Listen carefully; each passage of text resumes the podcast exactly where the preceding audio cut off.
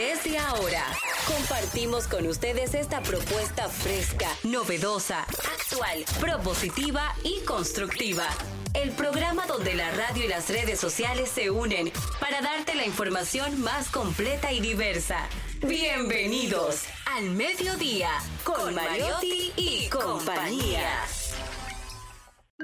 Al mediodía, al mediodía, al mediodía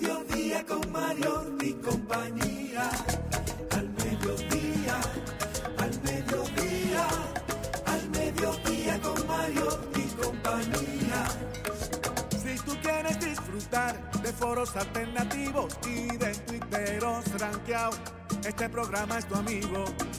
Tu revista meridiana, para el talento una vía, para radio y redes variadas y con la canción del día. Al mediodía, al mediodía, al mediodía mi compañía.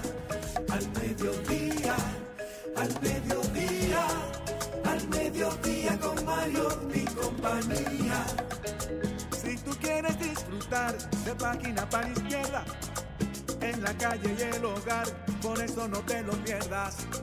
Para que hablemos un poco de salud y nutrición. Vamos allí camino propio de moda y decoración. Al mediodía, al mediodía, al mediodía.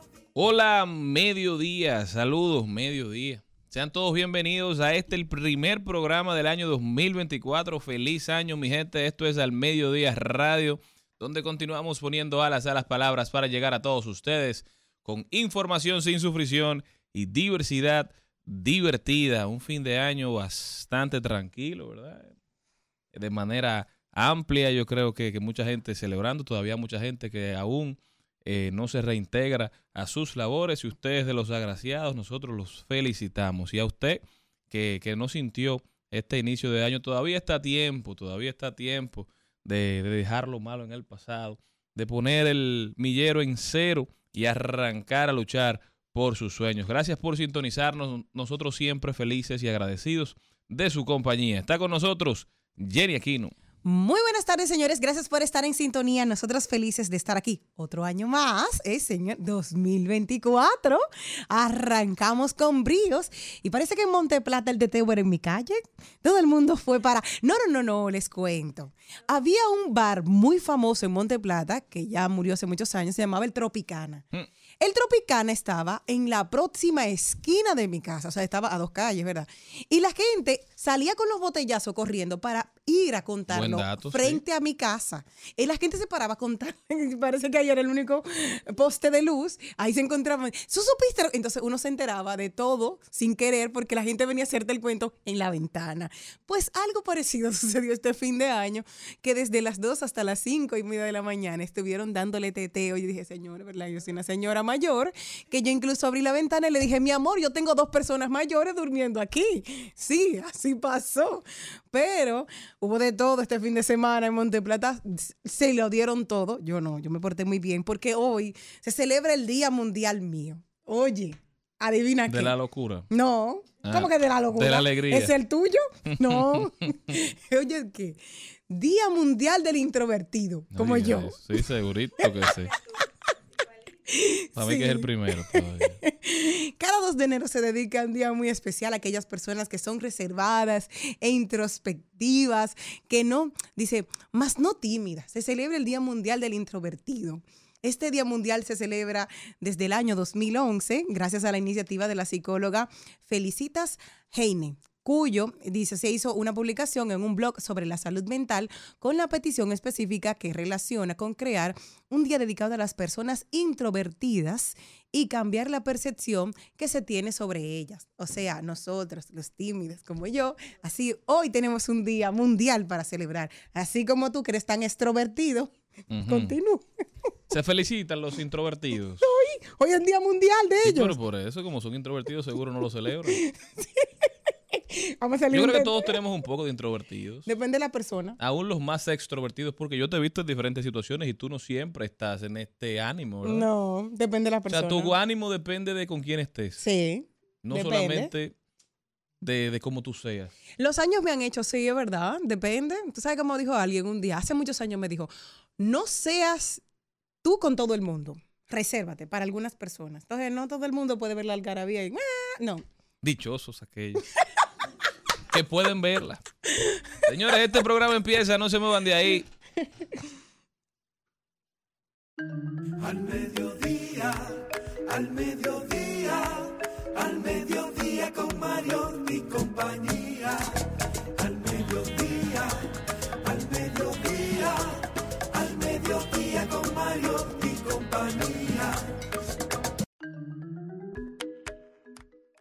El programa de hoy lo arrancamos con un invitado muy especial. Ya está con nosotros el doctor Sadán Peña en salud y bienestar. Él es médico especialista en nutrición y medicina deportiva. Cómo retomar los hábitos saludables post Navidad y fin de año. Y en el caso de muchos de ustedes, cómo tomarlos por primera vez. Luego nos vamos a, ahí lo dijo también, Carlos Mariotti nos acompaña desde la provincia de Punta Cana. Porque ya hay que elevarlo a provincia. Sí, Cana, claro, claro, claro.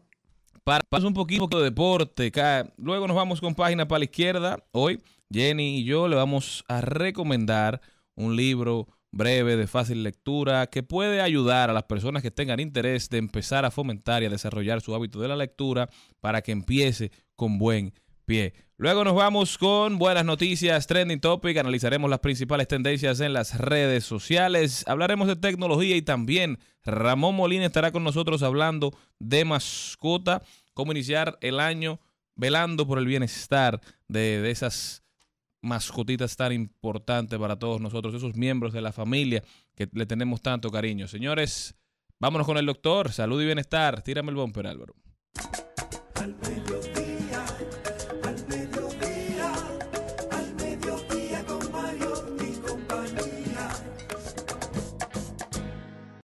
Presentamos 2020. 2020. Salud y bienestar. En Al Mediodía. Con Mariotti y compañía. Sadán Peña, doctor, médico especialista en nutrición y medicina deportiva, está con nosotros. ¿Cómo está, doctor? Bienvenido. Feliz Muy- año. Muy bien, muchísimas gracias. Feliz años para todos y pidiéndole a Dios que siga bendiciendo este espacio para que sigamos aportando la información de valor a, a toda esa audiencia que lo necesita. Amén. Amén. Doctor, ¿usted es introvertido o extrovertido? Bueno, yo diría que en la primera fase de mi vida, sobre todo adolescencia, niñez, adolescencia, fui muy introvertido. Felicidades. Y ya luego en la universidad, entonces ahí fue como que, uff, sea- extrovertido totalmente hasta el día de hoy. Yo nunca pensé estar aquí en un micrófono conversando así como que... Pero estoy lo puede celebrar el día de hoy Se entonces. soltó Claro que sí, claro que sí. Le tocó una partecita. Es válido. Doctor, venimos de un fin de semana lleno de excesos, doctor. Lleno Un de... fin de semana, no Sí, un bueno, año entero. y cuidado, y cuidado. Ah, ah, por si acaso. Bueno, digamos un mes, en el mejor de los casos. Lleno de excesos, de, Juntadera. de juntaderas, de, De pastelito, de quipe, de croqueta, de cerdo, lleno de alcohol. Espaguetis. Doctor, ¿cómo retomar las buenas costumbres? ¿Cómo retomar la buena, la rutina saludable?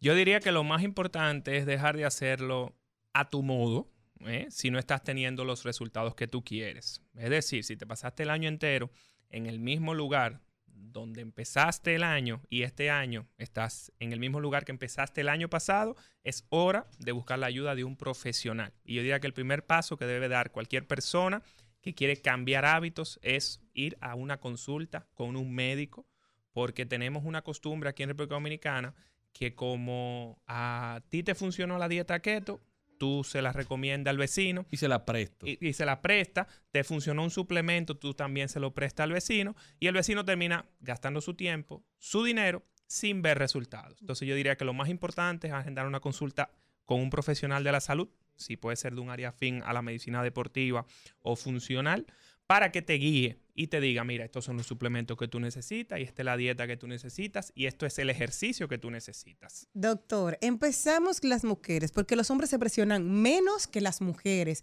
Año nuevo, vida nueva. Empezamos ayer en 0, 1 de, de enero. De tots vamos a beber. Llámese que los jugos verdes en la mañana, los jugos verdes en la tarde, los jugos verdes en la noche, que solamente puede comer piña, que solamente se puede comer, ¿qué otra cosa así que te ponen a ti? De que el, el pepino. Eh, que agua de avena. agua, agua de avena, agua de limón acabada de levantar. Hábleme de todo esto que nosotros entendemos que es eliminar todos los alimentos y entonces solamente parecemos caballos o vacas comiendo todo lo verde batido. Yo le diría que ningún extremo es saludable. Y por eso hago mucho hincapié en que, por ejemplo, le tienen mucho miedo a los carbohidratos, sobre todo el arroz, y sobre todo a cenar con carbohidratos. Siempre la gente elige cenar como ensalada o comenzar el tema de, los, de la desintoxicación. Pero la desintoxicación es solamente posible si tú detienes la intoxicación con empanadas, con alcohol, porque la gente se bebe los jugos verdes, pero no deja de comerse la empanada o de beber el, alcohol diariamente en exceso o comer comida chatarra. Entonces es necesario que frene el ingreso de comida procesada, que frene el tema de que tú no sepas manejar el estrés de los tapones, que no, tú no lo vas a resolver, entonces no tiene ciencia que tú te estreses por un tapón. Igualmente, en tu trabajo, recuerda que es importante que tú seas responsable, pero con la primera persona que tú debes ser responsable es contigo mismo, sacando el tiempo para ti, sacando el tiempo para tu familia y para tu salud. Doctor, pero vemos que todos los años la gente se pone las mismas metas y muchos no las alcanzan. Hay gente que está dándole forward a las metas del año pasado y dijo, bueno, ahora este año sí. Ya ahora el lunes empiezo, Ahora porque tampoco empezaron hoy porque el lunes era es. día de fiesta. el lunes empiezo. ¿Qué usted ha visto que le ha funcionado a personas que, que han ido a su consulta? Usted ve mucha gente que tiene este deseo de cambiar sus hábitos. ¿Qué usted ha visto que le ha funcionado a esas personas que por mucho tiempo han fallado, pero que han empezado a ver resultados positivos? Yo diría que el sentido de propósito eh, y entender que esto de retomar hábitos, de tener un peso saludable, eh, de lograr un cuerpo X, va más allá de lo que tú puedes ver con tus ojos o sentir con tus manos. Eh, es más un trabajo interior que debe hacer cada quien, porque normalmente la forma en cómo tú comes es normalmente la forma en cómo tú estás manejando las emociones. Nos damos cuenta que una persona está ansiosa, cuando está muy estresada, cuando está triste, ¿qué es lo primero que busca? Comida. Y nunca es comida saludable. No. Siempre es comida chatarra. Nadie se deprime con una manzana. Nadie. O nos refugiamos en el cigarro, entre otras cosas. Entonces, lo más importante es entender que esto es, debe, debe conllevar un propósito mucho mayor que simplemente verte bien en un espejo. Que es importante, porque cuando yo me quito la ropa en mi casa, yo me quiero ver bien para sentir la autoconfianza y la autoestima que eso da. Entonces, esto debemos trabajarlo desde dentro y por eso siempre le hago mucho eh, énfasis a mis pacientes que vayan por lo menos a una consulta con el psicólogo para hacer una evaluación y poder determinar por qué tú comes como comes y por qué tú te tienes 30 años de tu vida intentando tener cuadritos si eso es lo que tú quieres. O soñando, Y no, intentando. o soñando, o soñando y no lo logra. Porque eh, debe haber un... El ser humano funciona por recompensa. Y aún en personas obesas o en personas que tengan enfermedades como diabetes, hipertensión, ellos están obteniendo una recompensa que los lleva a que ellos se mantengan siendo o, o- o que se mantengan teniendo los hábitos que los mantienen enfermos. Bueno, entonces, es importante identificar con un especialista de salud mental por qué te cuesta tanto hacer lo que tienes que hacer para lograr lo que según tú me dices tú quieres. Doctor, hay una pregunta que siempre tenemos que es, ¿cómo podemos desintoxicarnos? Ahora, ¿cómo es que intoxicamos nuestro cuerpo? Porque mucha gente habla, "Ah, vamos a desintoxicarnos, pero ¿de qué? Porque muchas veces no sabemos. O sea, el problema que puede tener Charly no puede ser el mío porque yo tengo hipotiroidismo. Ahora, él no lo sabe. Ahora. ¿cómo tengo yo que desintoxicar? ¿Qué es intox- ¿Cómo intoxicamos nuestros cuerpos? Normalmente el cuerpo lo vamos a intoxicar la vía más frecuente por la boca. Eh, empezando porque muchas personas no toman en cuenta el cepillado y el hilo dental a la hora de su higiene bucal. Y una mala dentadura ya te pone en riesgo de tener infecciones, además de tener eh, crecimiento bacteriano que luego va a pasar dentro de tu cuerpo. Entonces, esa es la primera vía a través de la boca. Segunda vía, comiendo comida procesada o comida chatarra. A todos nos gusta de vez en cuando comernos una comida chatarra o procesada, pero el usted estar frecuentemente cada semana y más aún sin mover ni siquiera el dedo para cambiar la televisión, para hacer, vamos a decir, en cierto sentido, ejercicio, eso es contraproducente y va a producir inflamación dentro de tu cuerpo que va a llevar a que tu organismo esté congestionado y no va a poder procesar ni medicamentos, ni alimentos, ni te va a poder rendir a nivel de energía, que es el motivo de consulta más frecuente. Entonces, una forma que tú tienes muy sana de parar la intoxicación es limitar la frecuencia en la que tú consumes esas cosas que todos sabemos que son deliciosas, nos gustan, las disfrutamos. Pero que hacen daño. Pero que hacen daño. Entonces, limita la frecuencia. Con un trago a la semana, tú te estás bebiendo tu trago, lo disfrutas y no te, no te estás excediendo y intoxicando tu cuerpo. Ahora, no hay dosis saludables para el alcohol o dosis saludables para la comida chatarra, pero al comerte cinco comidas chatarra a la semana, y en lugar de eso comerte una sola, estamos hablando que hay un progreso, por lo menos. Y el tema, doctor, del alcohol, ¿realmente no hay forma de rebajar tomando alcohol? No es lo más recomendable para ningún paciente que quiera perder peso. Porque el dominicano, alcohol. el dominicano cuando está enfermo lo primero que pregunta, ¿puedo beber, doctor? Mira, es sencillo. Un traguito, un traguito de whisky, tú duras aproximadamente 24 horas metabolizándolo. Y ah, imaginamos que el consumo promedio, eh, el dominicano sin estudio ni nada, es de 4 a 5 tragos. Si tú multiplicas 5 por 24, fácilmente tú duras la semana entera metabolizando lo que te bebiste en el fin de semana. Y eso no deja que tú absorba los nutrientes que tu cuerpo necesita y al tu cuerpo no obtener lo que él necesita, vamos a decirlo, engorda, aunque no estés comiendo eh, la cantidad de comida que se necesita para engordar, por la inflamación que produce. Doctor, yo vi en estos días un podcast que estaba viendo otra vez. No voy a explicar todo lo que dijeron ahí porque quería consultarlo con usted fuera del aire le voy a decir, decía, no, que nosotros por todo lo que comemos, los pescados grasos y todo lo que tenemos, hay que desintoxicar el cuerpo y ellos ponían ciertas cosas que recomendaban, utilizando café y con cosas especiales, ciertas cosas sin supervisión médica para que tú misma te hagas una desintoxicación. Eh, utilizando ciertas em, herramientas. herramientas, vamos a decirlo así. ¿Cómo podemos educar a la población que está viendo este tipo de contenido, que hay millones de personas que van a entender y decir, ah, no, pero yo voy a la farmacia, voy a pedir esto y lo voy a utilizar sin saber el riesgo que van a poner en su vida, porque en mi vida yo me voy a arriesgar a buscar algo, decirte que tú vas a utilizar algo así de café. Un ejemplo, te dijeron, mira, una solución de café. Por ponerle ejemplo, que ya usted sabe de lo que se trata. Hábleme de esto. Claro, mira, de ahí que yo hago mucho énfasis en que debes hacer una evaluación primero con tu médico, que te indique las analíticas, porque mira como tú comentabas que tú sabías que sufría de hipotiroidismo, pero para saber que tú sufres de hipotiroidismo hay que hacer unas analíticas de mm, sangre. Claro. ¿eh? Porque al final tú te puedes ver muy bien y sentirte muy bien, pero cuando te hacen la analítica de sangre ya hay señales de que tu organismo está por fallar. Igualmente, no todos, o sea, vamos a decir que esas cosas que a veces parecen como el, café, la vitamina C, el glutatión, entre otras muchas cosas, los jugos verdes, funcionan para todo, según vemos en las redes sociales.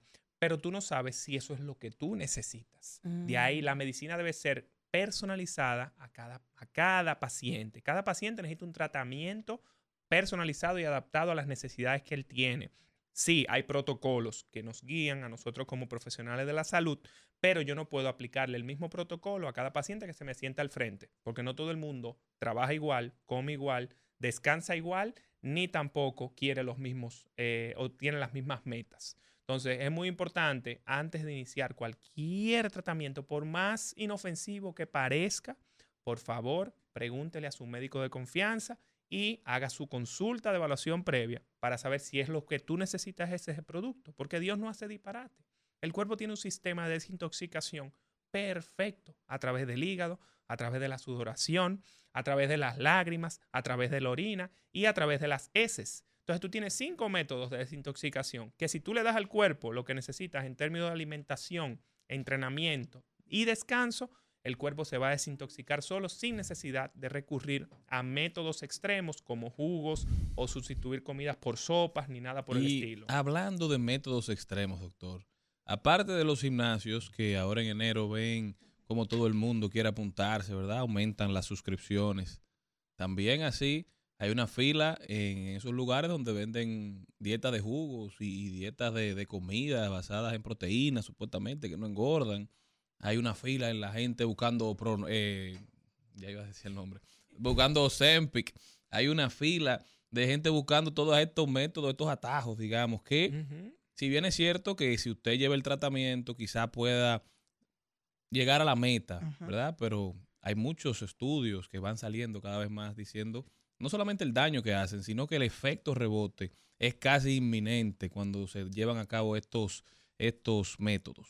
Mira, hay algo que me gusta mucho de la vida en general, es que cuando tú quieres tomar atajos o evadir procesos, ella misma se encarga de hacértelo vivir de una forma u otra. Entonces, esas personas que toman estos atajos, se los respeto, porque es tu decisión, tú decides lo que tú quieres ingresar a tu cuerpo. Ahora bien, cuando tú le das, o sea, cuando tú quieres llevar un proceso que necesita un año, llevarlo a tres meses, hay un precio. Y Mm. ese precio normalmente es que no se hace el trabajo interno a nivel eh, mental y emocional que conlleva para que tú puedas mantener el físico que tú tienes en tu mente que tú quieres. Porque no es solo, por ejemplo, el físico tú lo puedes obtener en un mes si tú quieres, te pones y, lo, y lo obtienes. Ahora, el tú mantenerlo a largo plazo, ya eso requiere una transformación de pensamiento y de sentimiento para que tú puedas administrar ese físico. Es como el empresario. Tú puedes coger un empleado ahora mismo y lo pones como director del- de la empresa donde trabaja. ¿Y qué va a pasar? Él no, no ha vivido el proceso necesario para mantener Boom. esa empresa a flote. Entonces, es la eh, se aplica la misma filosofía al estilo de vida. Si usted quiere un cuerpo que amerita cinco años de entrenamiento, usted tiene que fajarse cinco años entrenar para que usted pueda mantener ese cuerpo y no hacer un rebote. Igualmente, este tipo de productos que normalmente las personas utilizan para eh, acelerar la pérdida de peso tienen, o sea, tienen consecuencias negativas en tu salud. Entonces, es bueno, por eso le hago mucho énfasis, es bueno que antes de utilizar cualquier atajo o método eh, para acelerar resultados, que usted haga una consulta médica y que su médico sea el que autorice la utilización de ese producto. Pero asegúrese de buscar varias opiniones, porque al final, si tú me das un producto y me dice a mí que si yo te doy el, le doy el producto a mis pacientes, te voy a dar tanto por ciento o te voy a pagar X cosas, Mira, mi mente inmediatamente, ¿qué va a hacer? Vamos a recetarle esto a todo el mundo porque esto es lo mejor. Porque yo estoy obteniendo un beneficio. Claro. Entonces, uno como profesional de la salud debe cuidarse mucho de no caer en ese negocio redondo de, por el simple hecho de ganar dinero, venderle resultados a las personas que al final no van a trascender, o sea, no lo van a mantener a largo plazo y le van a causar eh, consecuencias negativas en su salud. El doctor Sadam Peña estuvo con nosotros orientándonos sobre cómo lograr nuestras metas. Doctor, ¿cómo puede la gente continuar esta conversación tan interesante con usted, ir a consulta, poner su vida por el camino correcto? Bueno, pueden hacerlo a través del WhatsApp, que es lo que se está utilizando actualmente, el 829-284-4643 y a través de las redes sociales en arroba doctor.sadam.pena. Básicamente mi filosofía es crea hábitos saludables y cuida tu salud. Estás a tiempo. Este mensaje que te da el doctor era el mensaje que le estabas pidiendo a Dios. Aprovechalo. Vaya a su consulta. Suelta el romo, amigo. El rico primero. 2026 y yo sigo soltero. W ando con todos mis vaqueros. Me monté en la Cybertruck y me acordé de la Montero. De los viejos tiempos, ya mismo me agobié sin dejar de ser hetero. Ya mismo voy a tener un hijo, un heredero. Voy a extrañar la calle, la disco y el putero. Pero yo voy a seguir hasta que me caiga el caballo y se me pierda el sombrero. Este año será mejor que el anterior, yo lo sé. Que tú te ves mejor ropa interior, yo lo sé, yo lo sé. Ey, yo seré tu bandido, Miguel Bosé. Pero hasta ahí, wow, hasta ahí, mami, hasta ahí. Vamos a vivir el hoy, porque mañana yo no sé qué va a pasar. Al mediodía, al mediodía, al mediodía con Mario y compañía. Yo no me quiero casar de Bad Bunny. Sacó el video el 31, el conejo. Ese tema está tendencia. Ahí aparece nuestro amigo Alex Sensation también en una parte, en un cameo. Definitivamente, el conejo está decidido a ser soltero mientras vida tenga. Pero, no, Ya. ahora sí. Eh, él, él siempre ha dicho, de alguna manera, casi en todas sus canciones, de, de que primero le gustan mucho todas las mujeres y segundo, que no tiene intenciones de hacer compromiso con nadie. Él O ha sea sido que muy la, que quiere estar con él va a estar con él simplemente porque quiere darse el lujazo. de Vivir el proceso. Vivir el proceso. Y seguro sufrir mucho. Ahora, es, No, porque me parece honesto. Si usted no quiere una relación a largo plazo, ser sincero sobre eso. sí, él siempre es sincero sobre eso.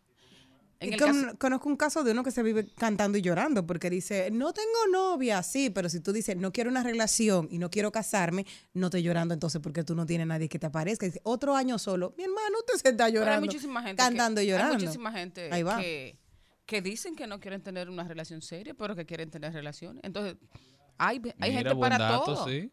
Hay gente para todo. Hay gente para todo. Hay una, una, una cosa eh, terrible de, de este nuevo tema, que no es terrible realmente, de este nuevo tema de Bad Bunny, es que em, retrata una situación de cuando un novio eh, junta una cantidad de gente, arma un espectáculo, porque ahora los- la entrega de los anillos eh, son unos espectáculos con invitados y todo, para entregar ese anillo y que la novia eh, decida en ese momento que no, o sea, yo tengo una relación contigo, pero yo realmente no me quiero casar. Eso es parte del proceso. Eso es una, op- una opción, una Oye. posibilidad cuando usted decide hacer esos magnos eventos. Ahora casarse es un tema interesante, Mm. porque mira, para casarse ahora hay que hacer un evento para pedir matrimonio. Sí. Un evento. Pero también un evento para comprar el anillo, porque hay que hacer un proceso de, de inteligencia para uno averiguar cuál es el anillo que la, que la futura esposa o la prometida quiere primero. Luego comprarlo. Luego hacer el evento para, para entonces proponer, para tratar, para pedirle la mano. Pedirle permiso a los papás. ¿Se usa eso? Sí, sí. Sí, claro. Los papás están invitados siempre. Siempre. Bueno, pedirle permiso a los papás, Ahora. hacer el magno evento, luego El la boda. Por eso es que los divorcios son tan grandes, porque es que el, el proceso es muy largo. Y, Y se gasta mucho dinero. bueno, y cuando vienen los muchachos, ni hablar. Primero, anunciar que están embarazados. Hacer un video. Y llamar a todo el mundo y hacer una videollamada con todo y hacer un video después general. Bueno, pero tú, estás, tú estás diciendo hacer un video, pero se hacen eventos también. Claro. O sea, Claro. no, solo, no solamente pues, vía digital. Claro, luego claro. anunciar el sexo del Ah, bebé. sí. Para que ahorita el bebé vea el video y diga ese no es mi sexo. anunciar que nació. Pero hay que comprar una pijama ahora con, con el nombre bordado. Si no, no nacen los muchachos. Ah, es verdad. No. Ah, es lo exacto. nuevo. Ah, no sabía. So, hey, esto, el mundo Pero- cambió. Pero, pero hay una cosa también, señores, a mí me pasó, a mí me pasó que un amigo me invitó a, a su entrega de anillo. Estábamos todos y la novia dijo que no. Ay, sí, yo sé. Yo Buen salí, hombre. yo, yo salí con una, con una depresión de ahí. O sea, porque- Y, ni- y él ni hablar. Ay, Dios. Si usted tiene duda, si usted tiene duda de si su pareja está interesada en casarse con usted, no hágalo haga en privado. público, no Hágalo haga en privado. No, y apa- aparte de eso es, Charlie, que hay muchísima gente que aprovecha crisis en la relación Claro. para ofrecer matrimonio. Ah, sí, Claro. para salvarla. Para sal- o sea, para salvar la relación, o sea, eh, uno de los grandes sacrificios o de los grandes desprendimientos, gestos de mi amor es que nos casemos. Pero Muy mi amor, si no, no podemos ni hablar. Si no podemos me- ser novios. No podemos ser novios, entonces tú me ofreces matrimonio. Claro, porque todo lo arregla el anillo. ¿Y el anillo para cuándo? Tire que tire que tire que tire que tin. Además, los anillos no se piden. Ey, que levante la mano todo el que está haciendo dinero. Que venga el año nuevo, yo voy a josearlo entero. Un día de esto llega mi amor verdadero. Pero quiero hacerme rico primero. 2026 y yo sigo soltero. W ando con todos mis. En al mediodía, ¡Ay! Lo dijo. ¡ay, lo dijo! ¡Ay! Lo dijo. Lo dijo. ¡Ay! Lo dijo. ¡Ay! Vamos a ver. Ah, Sí, luego de que Maribel Contreras trajera aquí a este señor con, con don productor y nos lo presentaran y nos lo sentaran aquí en esta mesa, ese señor no se ha ido de aquí, Charles Bu- Bus- Charles Bukowski. Bukowski. Charles Bukowski. Me encantó. Entonces ese señor se ha venido a traer algunas cositas. Unos, he visto una frase por ahí como tan chulas para empezar el año, que dijo lo siguiente. Nacimos aquí donde las masas idolatran a los idiotas y los convierten en héroes ricos. cualquier cosita aso- asociada a la República Dominicana es mera coincidencia. Ojalá que este año podamos hacer algo diferente. Así que Charles Bukowski lo dijo hace un tiempecito. Brillante, Bukowski. Sí, pero nosotros le estamos dando la razón. Diariamente trabajamos para eso.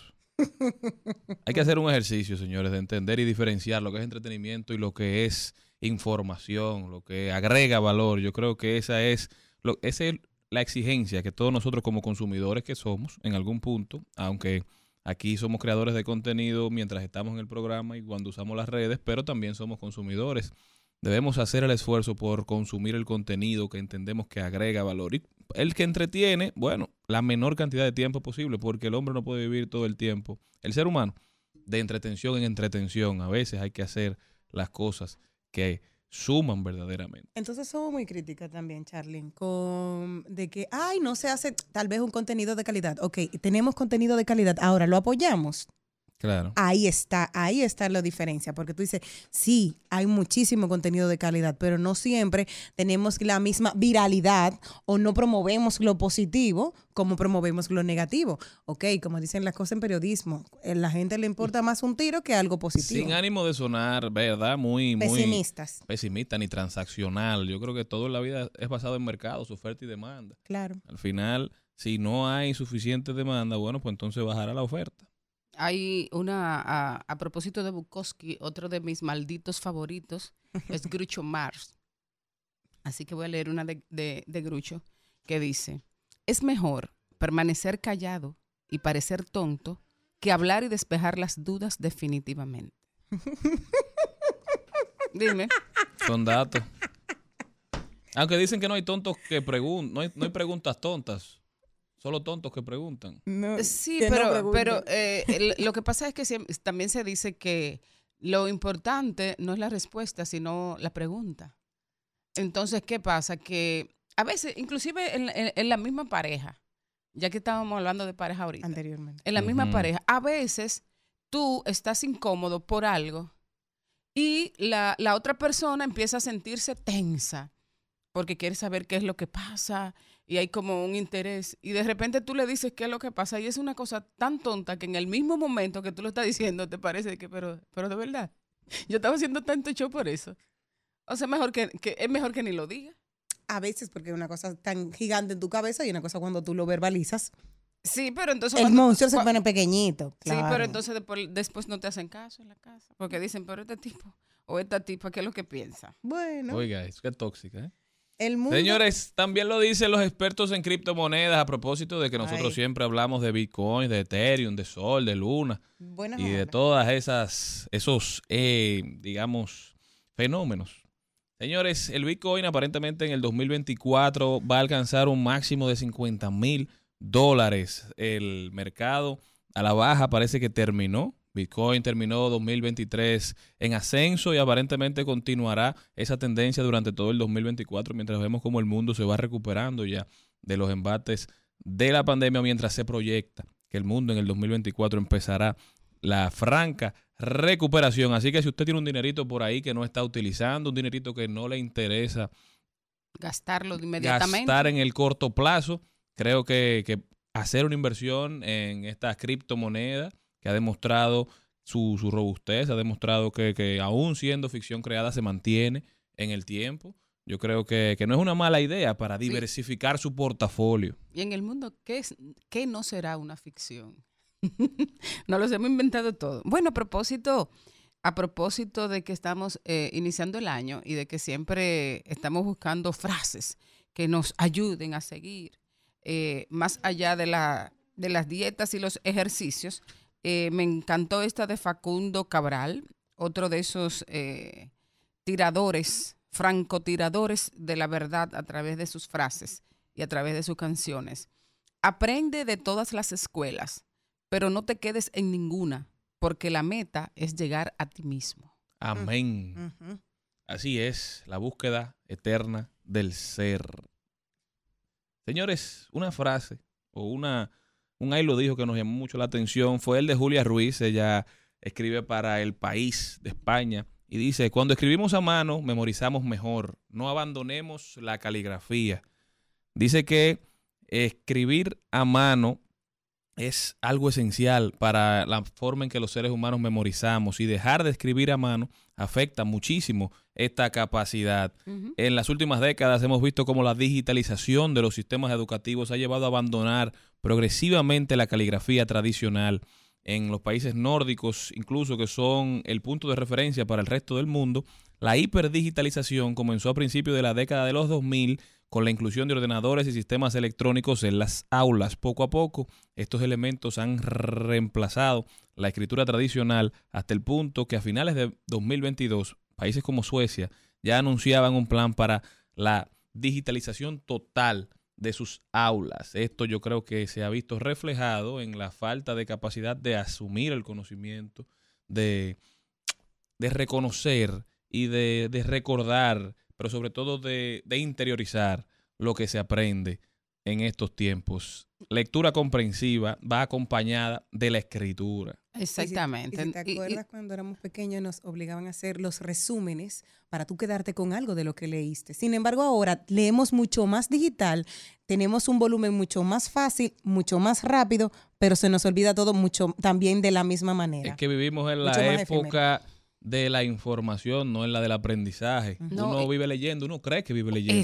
Pero tú no vives leyendo, tú lees un encabezado, sigues tu camino, ni siquiera te interesas en Eh, eh, eh, interiorizar en los detalles, en los eh, pormenores de la noticia. Cuando tú agarras un libro y cuando tú haces como me hacían a mí, que yo tenía que agarrar un libro, leerlo, apuntar las palabras que no me sabía para buscarla en el diccionario y hacer pequeños resúmenes por capítulos para que se me quedara en la cabeza, para ver realmente qué fue lo que yo asimilé de lo que había leído. Y uno obviamente quería hacer el resumen, porque si no tenía que copiar, copiar el, el capítulo textualmente. Entonces, eso ayuda a que el conocimiento se te quede. Inclusive en, en lo- lo- lo- los que somos docentes tenemos el problema de que ahora lo- lo- los estudiantes piensan que no necesitan mascotas y de hecho no llevan.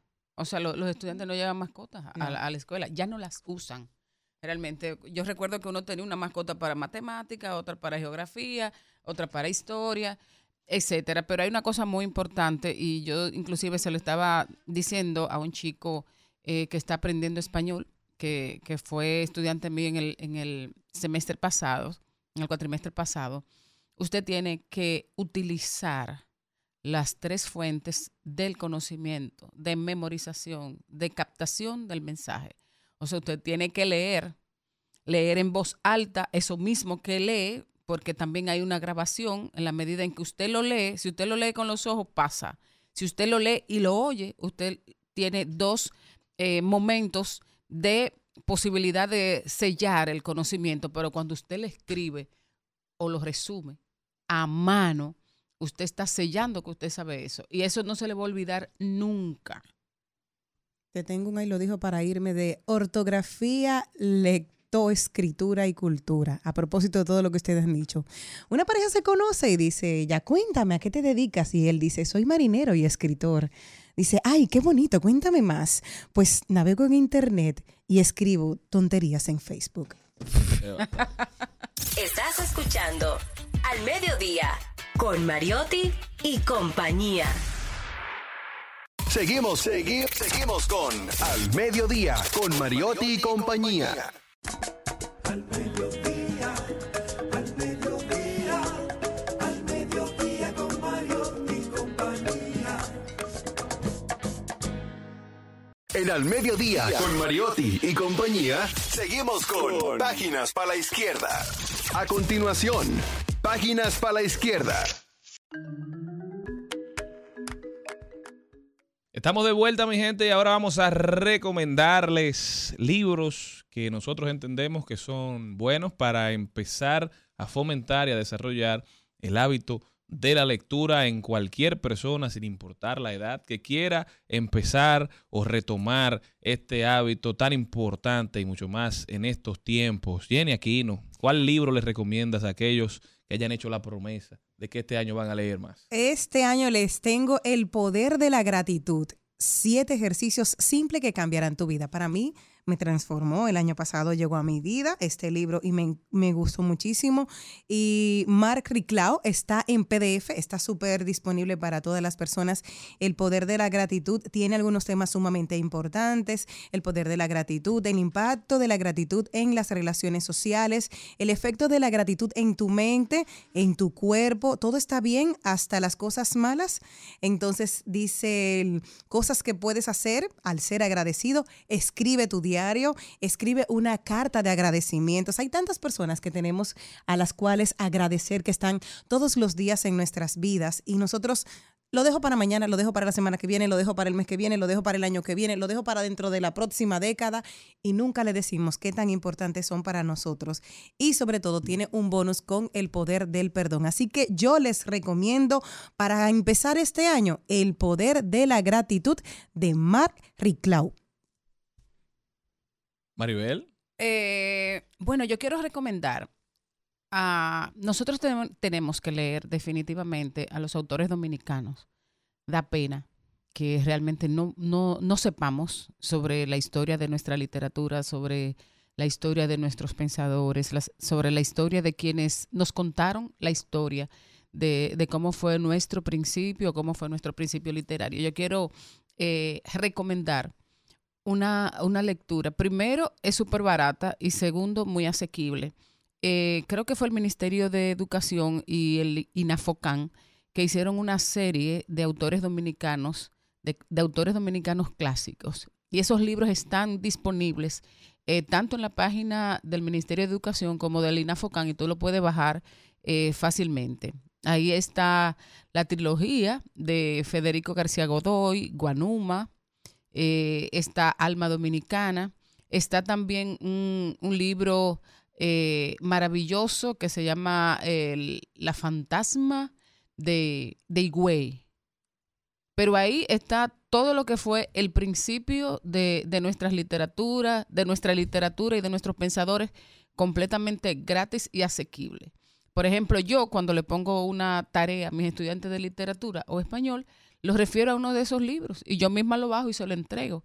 O sea que cualquier madre, cualquier padre y cualquier estudiante que esté interesado en leer lo que escribieron nuestros primeros literatos puede simplemente entrar ahí, darle un clic y te baja a, a tu teléfono o a Y tu computadora. la página, Mari.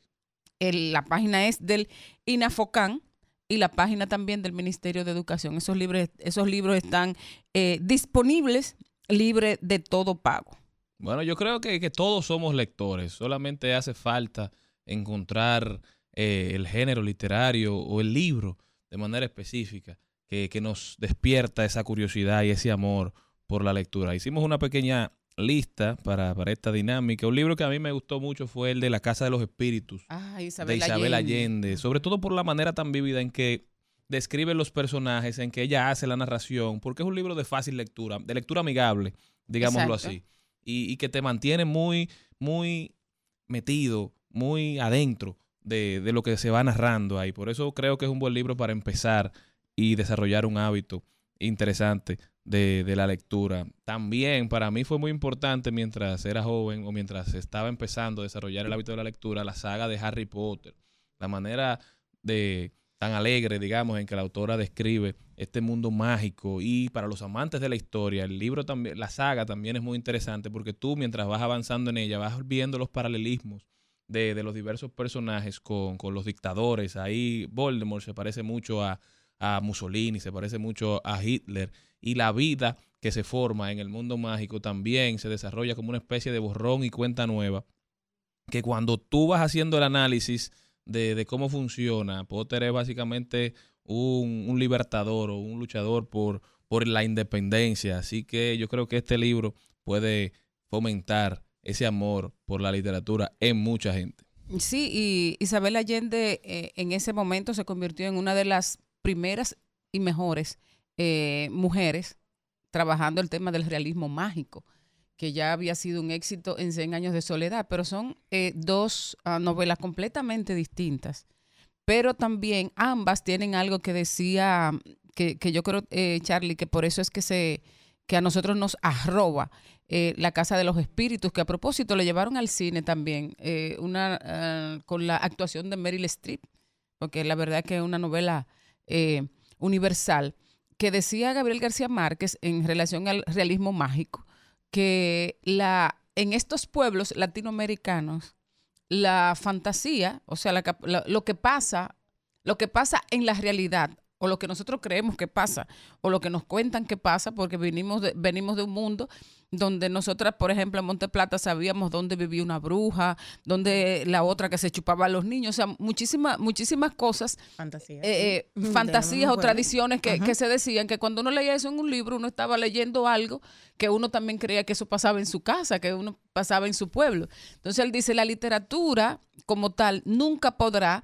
eh, ingresar como ficción todo lo que hay en la, en, en la mente de la gente, En el cerebro de la, imaginativo, en, claro. en la, en la gente del pueblo. Otro libro muy interesante para mí fue de Cronopios y Famas, de, de Cortázar, porque aunque no es quizá tan sencillo de leer, te narra un mundo muy divertido con estos personajes ficticios que crea la imaginación de, de Cortázar, de Cronopios, Famas, Esperanzas, y yo creo que cuando la gente lo lea no podrá borrar esa sonrisa de su cara cuando te están explicando cómo subir una escalera, cómo funciona un reloj, esas cosas que son tan simples o que uno las hace y simplemente y esas descripciones tan puntuales que se hace para mí para mí es algo que llama mucho la atención y que puede fomentar el hábito de la lectura Y también si te gusta... despertarle también- interés y sobre todo, a mí hay un libro que me cambió la vida a los 15 años, que ha sido mi libro de cabecera, se ¿Cuál llama fue? La oración de la rana, de Anthony de Melo. Anthony de Melo fue un sacerdote jesuita, que ese fue su último libro, lo escribió dos días antes de que le diera un infarto en Estados Unidos en 1987, ya lo había dejado listo. Y es un libro que tú lo puedes leer con tres propósitos. Lo lees como entretenimiento, porque son cuentos cortos, muy, con relatos cortos, muy muy variados que, que te pueden entretener, muy lindo como entretención, te pueden hacer reflexionar, lo puedes aplicar en tu vida todos los días. Y a mí me ha acompañado verlo de cómo yo lo puedo aplicar en mi vida diaria con reflexiones tan profundas, con cuentos tan sencillos como nos enseñaban antes, a través de, de ese cuento que nos hacían nuestras abuelas, así nosotros lo hemos, los, hemos, eh, los lo hemos hecho, pues así lo hace Anthony de Melo con una lectura rápida, sencilla, hermosísima y tiene diversos tópicos que usted lo puede encontrar. Me gusta uno de ellos que decía, se me olvidó el libro de las oraciones. Ese es uno de los cuentos que tiene.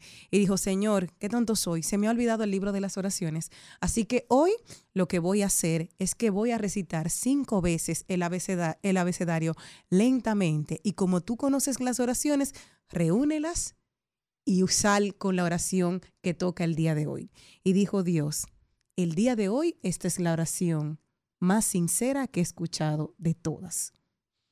Bueno, una, eh, buscando en mi memoria, una de las primeras eh, lecturas que a mí me conmocionó y que, y que me dio una lección mortal y permanente sobre el bien y el mal y el mal fue el retrato de Dorian Gray de Oscar Wilde. Oh, wow. Qué novela más intensa. Yo, yo las recomiendo. Las recomiendo principalmente a los jóvenes. Eh, porque en la, en la época de la juventud la gente está eh, desaforada, que quiere vivir, que lo quiere todo.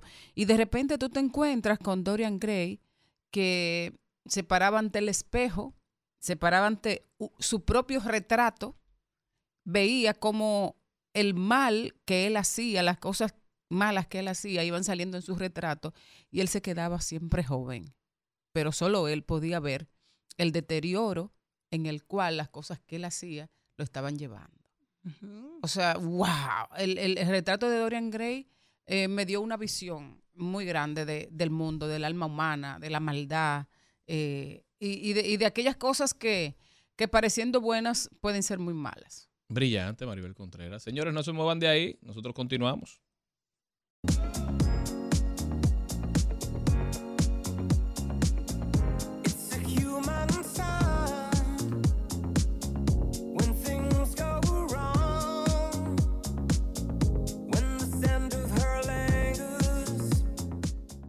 Trending, Topics. Al mediodía con Mariotti y compañía.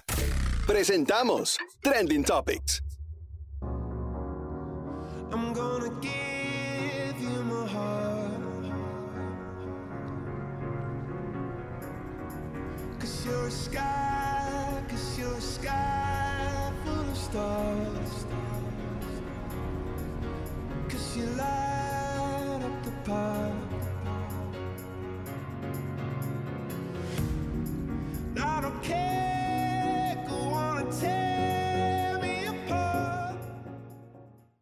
Coldplay, señores. Ahí escuchamos la canción más utilizada para hacer los reels de fin de año. La gente poniéndole música a, a su año. Ojalá y su 2023 haya sido digno de, de esa canción y ojalá y su 2024 sea mucho mejor. Señores, tenemos que empezar analizando las principales tendencias en redes sociales y empezamos con Kim Jong-un, el líder de Corea del Norte, ha autorizado a aniquilar de manera profunda a cualquier y cualquier persona o cualquier militar, cualquier avión, cualquier barco que vean de parte de los Estados Unidos o de Corea del Sur que traten de iniciar una confrontación militar. Otro conflicto más aparentemente inminente le espera al mundo. Esperemos que no, esperemos que no pase. ¿Qué más? Otra de las tendencias del día de ayer y de hoy ha sido el terremoto de 7,6 en Japón. Señores, la carretera cómo se abría en dos. Ayer eran imágenes de estremecedoras. Hasta el momento se reportan 48 muertos en las últimas cifras de la cadena de televisión estatal. Se dice que puede haber más personas atrapadas bajo los escombros y continúa la búsqueda allá en la ciudad de Uajima a unos 500 kilómetros de Tokio, muy cerca del epicentro del terremoto, se están resultando las réplicas. Nosotros seguimos en oración. De momento hay en la localidad, 20 de una localidad de 27 mil habitantes, hay un derrumbe de 25 edificios, o sea que ya saben la labor que se están haciendo. De por 7.4 fue el terremoto. Y me Sí. dice una amiga que está de luna de miel allá. allá en, en, en Tokio, me dice que ayer mandaron una alerta a todos los celulares diciendo, mira, puede volver a temblar, eh, estén atentos. Y dice ella, yo me asusté muchísimo, pero miré a los lados y le- el mensaje le llegó a todos los celulares y la gente siguió comiendo de lo más normal, el chef siguió sirviendo, ahí nadie se, se exacerbó ni se, se exaltó. Definitivamente, señores, otra cultura, Sí. otro mundo, lo que es la preparación. ¿eh? Bueno, y otra, otra tendencia en el mundo es eh, OTAN, pues eh, hubo una, mm, una coalición. Kiev, ciudad eh, eh, duramente golpeada en los ataques de la madrugada de este 2 de enero, que alcanzaron múltiples objetivos militares, incluyendo un concesionario Tesla y parte del sistema de comunicaciones de la OTAN ucraniana a través de los satélites del sistema Starlink de Elon Musk. Señores, sigue siendo tendencia Wander Franco, el pelotero de grandes ligas de, de- los Tampa Bay Rays, ¿verdad? Oriundo de, de Baní.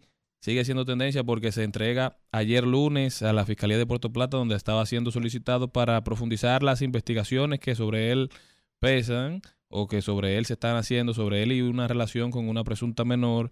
Y quedó detenido luego del interrogatorio. Veremos qué pasa con este caso de Wander Franco. Ojalá y todo se esclarezca y si no es culpable, que Wander pueda retomar su carrera que, que aparentemente o que se proyecta como una gran carrera en grandes ligas.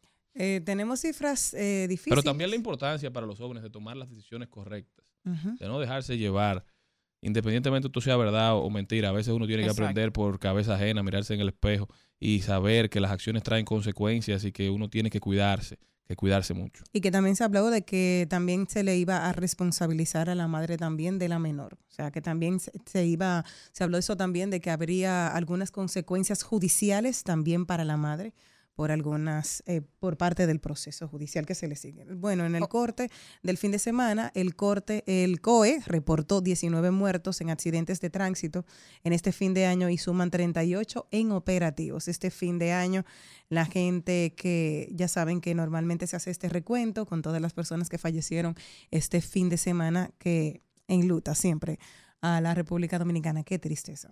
Otra tendencia, digo yo, que Finlandia, eh, tendencia. ¿Por qué está en tendencia? Bueno, primero porque hace muchísimo frío y tienen eh, tanto Finlandia como Suecia registran temperaturas extremas de hasta 40 grados bajo cero. Eso yo no me lo quiero ni imaginar.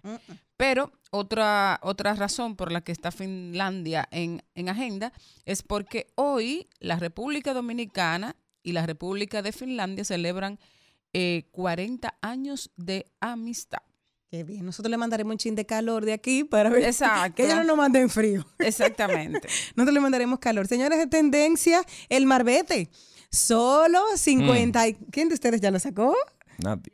Yo, yo lo tengo. Ah, pero qué bien, vamos Sí, bien. Ya estamos, sí. Solo el 52% de los vehículos han renovado el marbete hasta el momento. Recuerden que el plazo es hasta el 31 de este mes para el impuesto del marbete y hasta este fin de año solo el 52% de los vehículos han renovado su marbete. Empezamos el año, recuerden hacer eso que tienen pendientes porque si no, habrá consecuencias económicas al final de mes.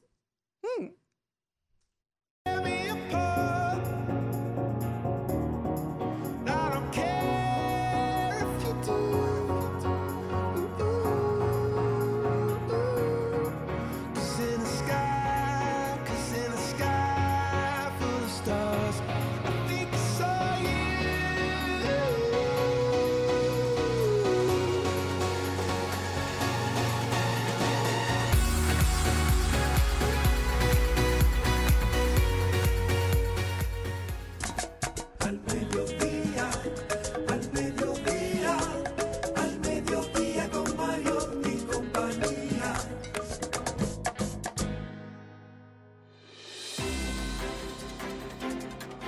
Senado de la República convirtió en ley el presupuesto general del Estado y aprobó la extensión del contrato firmado con la empresa Aerodón, entre otras importantes iniciativas. El Pleno del Senado, constituido en comisión general, entrevistó al ministro de la Presidencia, Joel Santos, y a representantes de Aerodón para dejar claro al país todo lo relativo a la renovación y ampliación del contrato. La comisión bicameral que tiene a su cargo el estudio del proyecto de ley que crea la Dirección General de Cooperativas, recibió la visita de cooperativistas para analizar los términos de la creación de DIGECOP.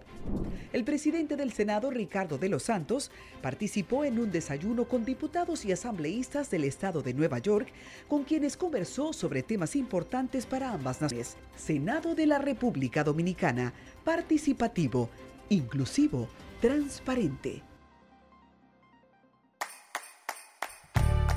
Elizabeth, o Elizabeth, como le dicen por allá, solicitó su cuenta de ahorros en Banreservas Nueva York y le manda sus dolaritos a mamá Toña. Dinerito que mamá está esperando para poner su paca full de pinta navideña para todo el barrio. Anita se ha convertido en su mejor cliente, recomendando combinaciones a lo influencer. Y es que Perla ahora le ayuda con su contenido y a cambio le salen par de pintas. Mamá Toña, Anita, Perla y pila de gente más se alegran que Elizabeth le mande sus chelitos a Mamá Toña por el app Banreservas. Detrás de uno que avanza hay muchos más echando hacia adelante. Banreservas, el banco de todos los dominicanos. Espérate, espérate. ¿Tú estás pensando si mandar o no una nota de voz? Toma agua. Con Planeta Azul, todo fluye.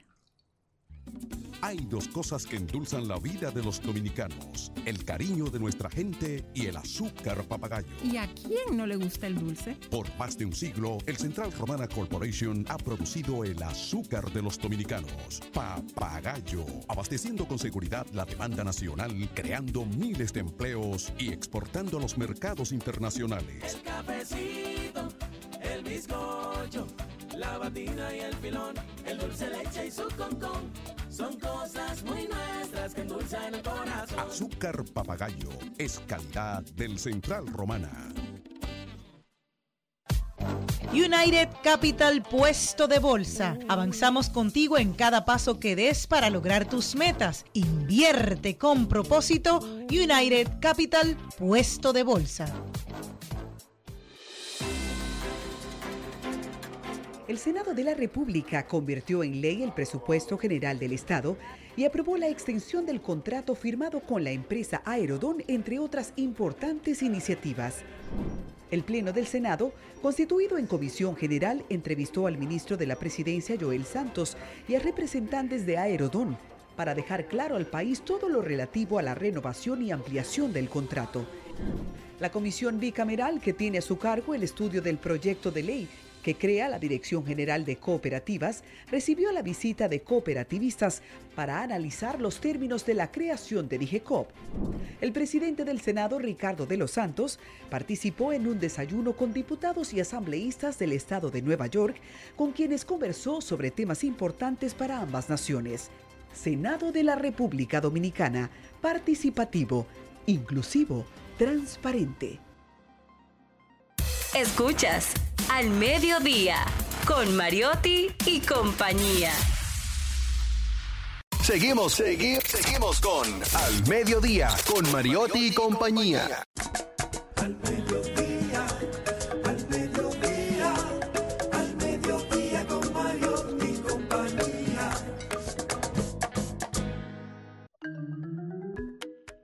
Estamos de vuelta, mi gente. Esto es al mediodía con Mariotti y compañía, deseándoles un feliz año nuevo. No se desesperen que según las normas internacionales y según un tío mío, uno puede desear feliz año como hasta el 7 de enero. Así que faltan unos días. Gente, porque ya después que uno ve a una gente el 15 de enero, usted no puede estar diciéndole feliz año. No, si usted no, no, lo haya visto, ya. No, ya. Deje eso Ya pasar. Reyes se quedó. Llámelo el año que viene. Recuerden que estamos por Rumba 98.5 en la provincia de Santo Domingo y el Distrito Nacional. Cool 106.9 para casi toda la región este. Un abrazo especial a toda nuestra gente de Punta Cana. Premium 101.1 para casi todo el Cibao, Santiago, Moca, La Vega, Salcedo, Bonao y San Francisco de Macorís. YouTube en vivo como arroba al mediodía radio. También todos los fines de semana estamos de 12 a 1 por Telefuturo, canal 23 y en todas, en todas, pero en todas las redes sociales como arroba al mediodía radio. Denos seguimiento, denos sus opiniones. Agradecemos cual- cualquier retroalimentación. Gracias mi gente por siempre estar con nosotros. Gracias por un año más. Está con nosotros directamente desde los Estados Unidos, Rodolfo Pou. Rodolfo, ¿cómo estás? Feliz año. Bien, feliz año, bendiciones a todos, todo lo mejor en el 2024 para mi familia de frecuencia modulada. Rodolfo. Happy New Year, my teacher. Pero ya se dijo que no tiene que decir eso ya. Sí, en inglés. Ah, ok. En, español. No, no. no. Rodolfo, ¿cómo arrancó el año? ¿Cómo arrancó el año, Rodolfo, en Estados Unidos? Cuéntanos un poquito de cómo va eso. Bueno, en Estados Unidos arrancó esperando a la vieja Belén. Yo creo que no trajo mucho el nuevo año, más que expectativas en todos los órdenes, en lo político y en lo económico. Eh, pero sobre todo en lo político, se, se están avecinando las primarias y los cocos eh, para los partidos políticos, el republicano, también el Partido Demócrata presentará primarias y eso yo creo que es lo que está sobre el tapete. Rodolfo, ¿qué se espera en este año electoral en los Estados Unidos? Hemos visto demasiadas noticias que nos confunden. Vemos noticias sobre Biden, noticias sobre Trump, ninguna positiva, todas con un tono negativo y, y la gente no sabe qué esperar. Definitivamente serán las elecciones de, de quién no y no de quién sí.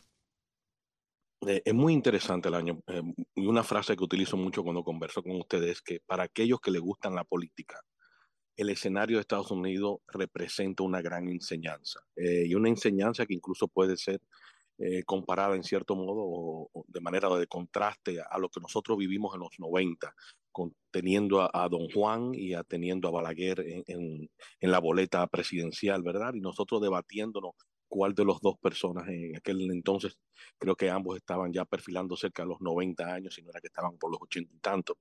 Y es un debate que se está llevando aquí en Estados Unidos también. Lo interesante es que todo el mundo dice cómo puede postularse Biden eh, con las condiciones, si se quiere, psicoemocionales o, o psicofísicas que posee o que está pre presentando de manera pública, por el que lo ha tratado de manera privada, sabe muy bien que eso es parte de una propaganda que ha calado y ha calado eh, enormemente, ampliamente a través de los Estados Unidos. Igual, todo el mundo cita, si se escogiera Biden como presidente, sería el presidente eh, si se quiere, con mayor edad jamás electo en los Estados Unidos. Pero lo mismo aplica para Trump. Si Trump gana las elecciones, también sería, si, en caso de que él fuese el candidato por el Partido Republicano, también sería la persona de mayor edad electa a, a la presidencia. Ahora, lo que viene ahora en los próximos meses es muy interesante porque a pesar de que las primarias duran seis meses en Estados Unidos, antes de marzo, antes de que concluya marzo, ya el 70% de los delegados estarán definidos sobre qué, eh, qué candidato van a apoyar internamente dentro de su partido. La primera se presenta ahora en Iowa, en el estado de Iowa, en enero 15, y ahí se van a debatir, eh, o se van, a, si se quiere, se va a luchar por, por conquistar 40 delegados será en, en, el método COCUS y para los que no entienden el método COCUS es, si se quiere, complementario o si se quiere, contradictorio o complementario, mejor dicho, al, al sistema de voto directo de, de, por unidad, ¿verdad? El de COCUS es por organismo interno del partido. Entonces, para que aquellos que son PLDistas o aquellos que son PRMistas y PRDistas, eh, la estructura interna de sus partidos, ya sea un, un organismo como el comité intermedio, un comité de base, son los que determinan finalmente el voto. Eh, cada organismo de esos tienen el derecho a un voto aunque tengan 9, 10, 15, 21 miembros. Entonces, el caucus lo que hace es lo, lograr una mayoría eh, a través de la, de la, concesión interna, ¿verdad? Y eso va a pasar aquí ahora, eh, enero 15. Después vendrá otra el día 23 en New Hampshire, vendrán otras más en febrero, pero el día 5 de marzo, que se le llama el super martes, 15 diferentes estados y un territorio que viene siendo Samoa, eh, van a determinar eh, todo, gran parte, si se quiere, ya eh, completando el 70% de lo que son los delegados de, de, la, de, las primarias y los caucus. Un dato interesante, ¿qué pasa si Trump no gana las primarias internas del Partido, Demócrata, eh, perdón, Partido Republicano ahora en Iowa el día 15? ¿O qué pasa si no la gana eh, enero 23 y termina ganando la Nikki Haley o termina ganando la eh, de Santis. Entonces hay que chequear la historia y ver si en el pasado personas que han perdido Iowa como primaria, el estado de Iowa como primaria, han llegado a ser candidato presidencial. Y la, la historia se repite múltiples veces. Vemos como Bush padre le ganó en Iowa en el año 1980, pero Reagan termina siendo el candidato presidencial. Dick Gephardt le gana en el 88 a Dukakis, que quedó en tercer lugar en, en Iowa. Dole gana a, a Bush padre, eh, también le gana en Iowa en el 88, quien quedó en tercer lugar, Bush padre, pero termina siendo el candidato. Harkin en el 92, que nadie sabe quién es Harkin, un senador Harkin de los años 90, termina ganándole a, a eh, ganando el Iowa, pero Clinton queda en tercer lugar en Iowa Posteriormente New Hampshire queda en segundo y después finalmente conquista la, si se quiere, la elección para ser el candidato del partido. Así es un asunto que se repite constantemente. El mismo Huckabee le ganó a John McCain en el año 2008 y McCain queda de cuarto en Iowa. Lo mismo que sucedió con Biden en las, en la, contienda interna eh, del 2020. También queda en cuarto lugar. Es decir, que el ganar eh, Iowa verdaderamente no define la tendencia de una persona a terminar conquistando eh, la representación de su partido como candidato presidencial.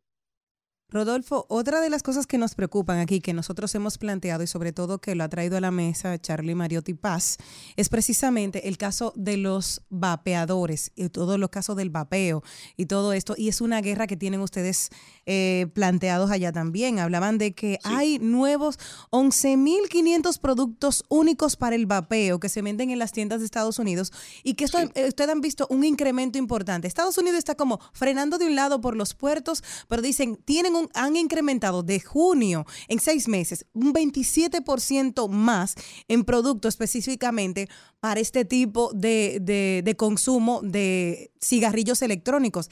¿Esto tiene sí. alguna preocupación? Porque aunque la FDA ha dicho y ha autorizado algunos de estos cigarrillos electrónicos, no deja de ser una preocupación en los Estados Unidos, precisamente que es un tema de campaña que se está hablando aquí y de la preocupación mundial que hay en los jóvenes a propósito de otro virus que viene, que tiene que atacar a los pulmones. ¿Qué está pasando allá con, con este caso? Mira, aquí hay un problema de descentralización grande, es decir, tenemos 50 estados que cada uno se rige por unas eh, por, legislaciones muy propias. Por eso tú puedes eh, comprar eh, puedes comprar revólveres o puedes comprar armas de fuego en un estado y cruzar la línea fronteriza y pasar de Indiana a Chicago, donde es prohibido comprar armas de fuego de alto calibre, por ejemplo. Lo mismo sucede con las legislaciones estatales en lo referente a la prohibición del uso de ciertos, eh, en este caso, de, asuntos que tienen que ver con vapeo, ¿verdad? El FDA, aunque regula nacionalmente, es la administración, la administración de alimentos y, y, de drogas, es decir, como medicamentos, eh, lo que ha hecho es que no está basándose en una legislación eh, que no corresponde con los tiempos. Es una legislación de más de 30 años, que es en aquel momento donde los cigarrillos se eliminan de todas las tiendas de, en fin, de, de- de poderlo vender en, en, supermercados, de ponerlo, incluso aquí en las farmacias no se venden cigarrillos. Hay un grupo de lugares donde ya no se vende cigarrillos, están muy limitados a gasolineras y a, y a departamentos de licores. Solamente se puede vender ahí, pero lo referente al vapeo es, eh, es muy diferente. El vapeo no, no se rige por esa regulación. Entonces nos encontramos donde los jóvenes tienen más accesibilidad a poder comprar esos productos. Los tienen cerca de las escuelas que a diferencia con los cigarrillos no pueden tenerlo. Entonces es un asunto de legislación. Entonces, yo creo que eh, todavía no es tema de campaña, no creo que será tema de campaña, hay otros temas que son de campaña.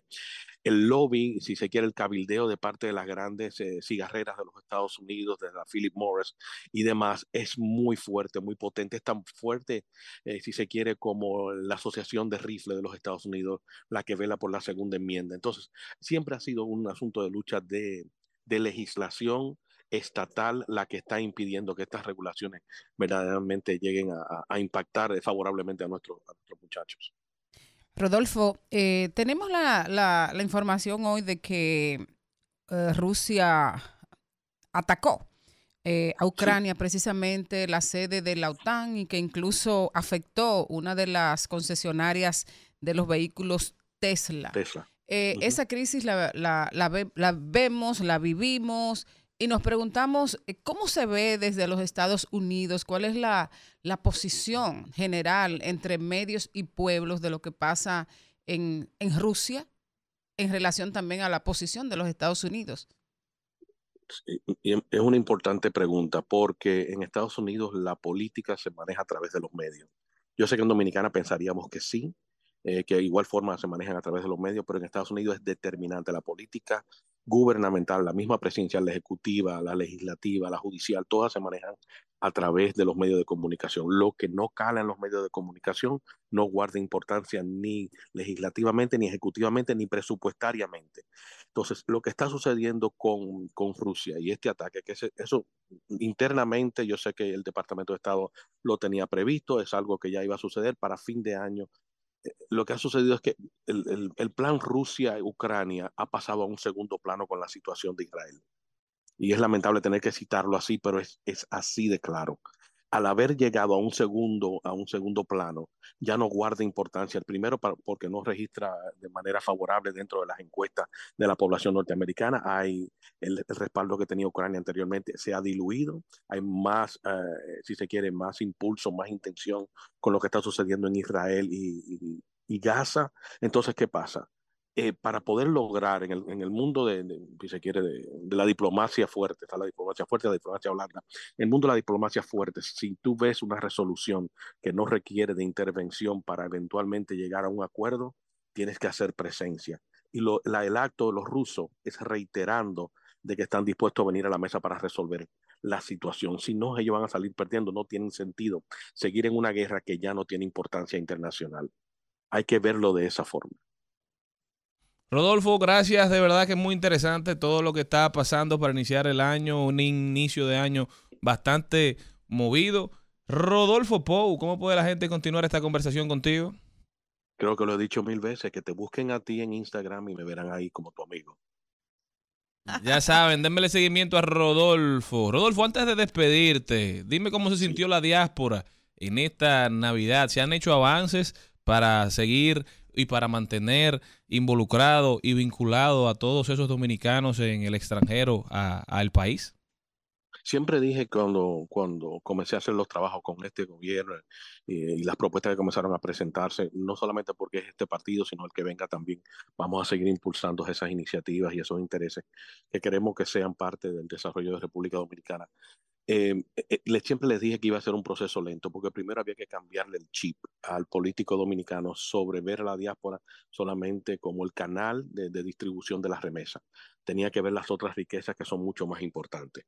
Eh, y recientemente tuvimos una comisión de la diáspora encabezada por Diana Espaillá, mi persona, unos cuantos delegados del Estado de Nueva York y un senador de Nueva York, y, tuvimos importantes re, reuniones. La primera fue con la Comisión de Infraestructura y Cambio Ambiental eh, que creó el presidente para ver de qué forma podíamos nosotros a través de la, de la, capacidad técnica o la capacidad presupuestaria que nosotros tenemos a nuestro alcance, poder impactar en las necesidades que esa comisión presente. También tuvimos una reunión con el CONEP para establecer los canales de inversión que finalmente tienen que definirse a través de las diferentes empresas dominicanas o a través de instrumentos eh, bancarios que puedan crearse. También tuvimos una reunión con el Congreso, con su presidente, eh, eh, Pacheco, ¿verdad? De, del lado de la Cámara de Diputados y también con, con, el presidente del Senado y unos cuantos legisladores que estuvieron presentes, unos cerca de 20 o 30 legisladores estuvieron presentes y ahí acordamos una agenda de trabajo en seguimiento a los trabajos. Y finalmente tuvimos una cena en, en, Palacio Nacional con el presidente, dándole seguimiento ya por tercera vez a, a la mesa redonda de la cual tuvimos anteriormente en New York, eh, presentándoles la, la, agenda de desarrollo y cooperación de la diáspora. Es decir, el trabajo se está haciendo, eh, los frutos eventualmente se van a ver, pero hay que comenzar a sensibilizar a los otros actores que no acaban de entender que la diáspora es el mayor patrimonio de la República Dominicana y que nosotros estamos dispuestos a seguir impactando la nación sin nada a cambio sin nada a cambio, simplemente que se nos permita ser partícipe del desarrollo de nuestra nación. Rodolfo Pou, nosotros continuamos.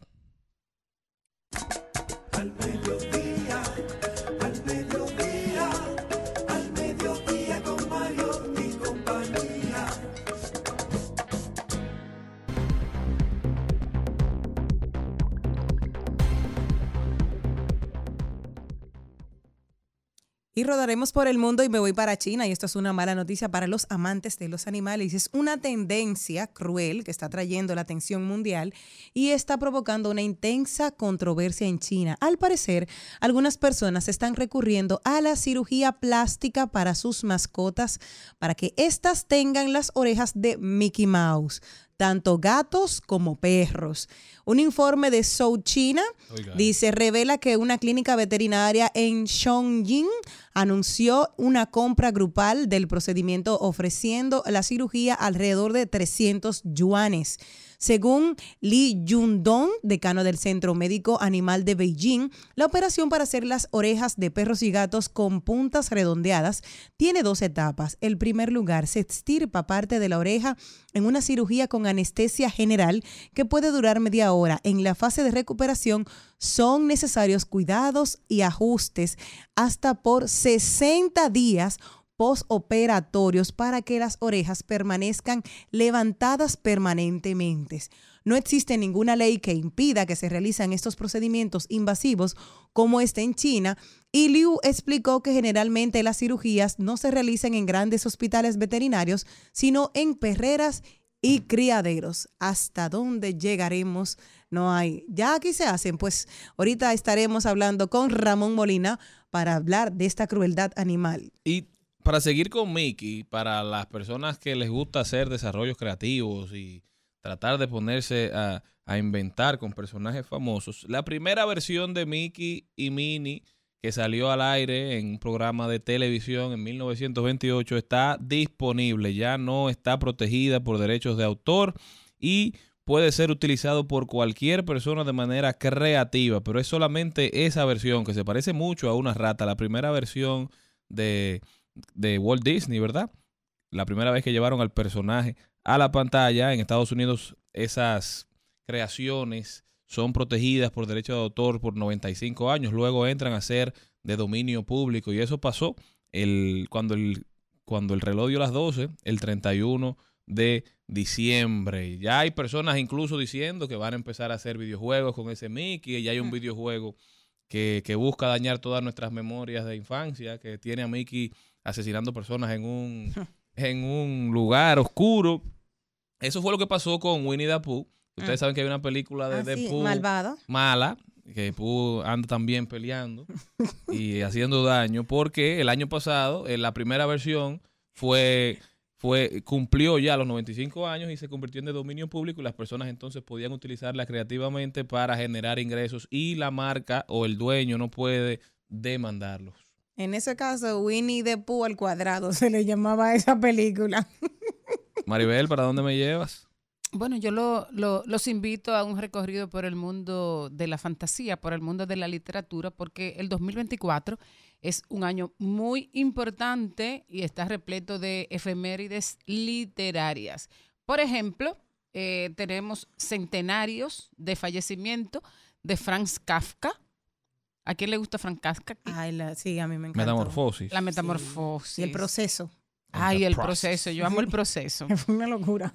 Eh, también está el centenario de nacimiento de Truman Capote. ¿Recuerdan a Truman Capote? Eh, escritor eh, estadounidense, famoso por, por varias novelas, pero sobre todo por A Sangre Fría, que fue inclusive llevada al cine. A Sangre Fría eh, es la historia de un asesino al cual eh, él visitó en la cárcel e- y escribió esa novela que fue en su tiempo muy, muy polémica.